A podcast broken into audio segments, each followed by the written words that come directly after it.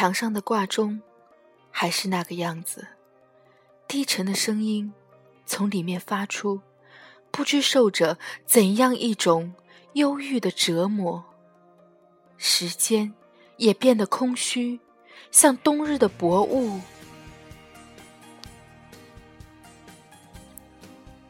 我坐在黑色的椅子上，随意翻动厚厚的书籍。也许我什么都没有做，只暗自等候你熟悉的脚步。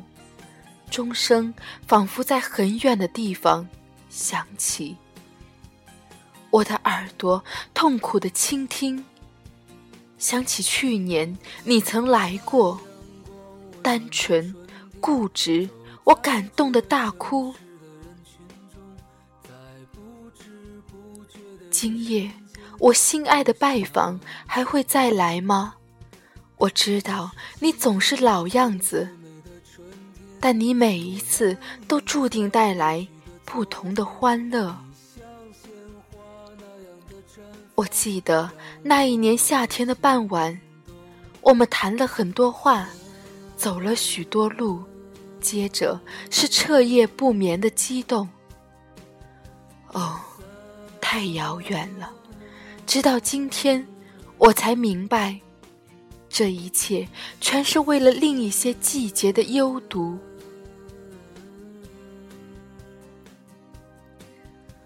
可能某一个冬天的傍晚，我偶然如此时，似乎在阅读。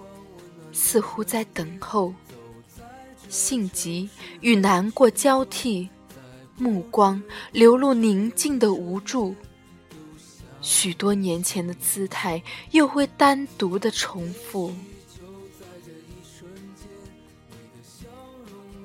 我想，我们的消逝一定是一样的，比如头发与日历。比如夸夸其谈与年轻时的装束。那时你一生气就撕掉我的信封。这些美丽的事迹，如星星同，却缀满记忆的星空。我一想到它，就伤心。望着窗外。渐浓的寒霜，冷风拍打着孤独的树干，我暗自思量：这勇敢的身躯，究竟是谁使它坚若石头？一到春天就枝繁叶茂，不像你，也不像我，一次长成，只为了一次零落。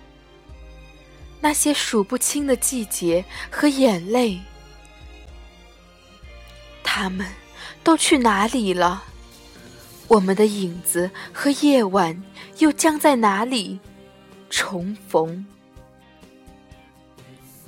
一滴泪珠坠落，打湿树叶的一角；一根头发飘下来，又轻轻拂走。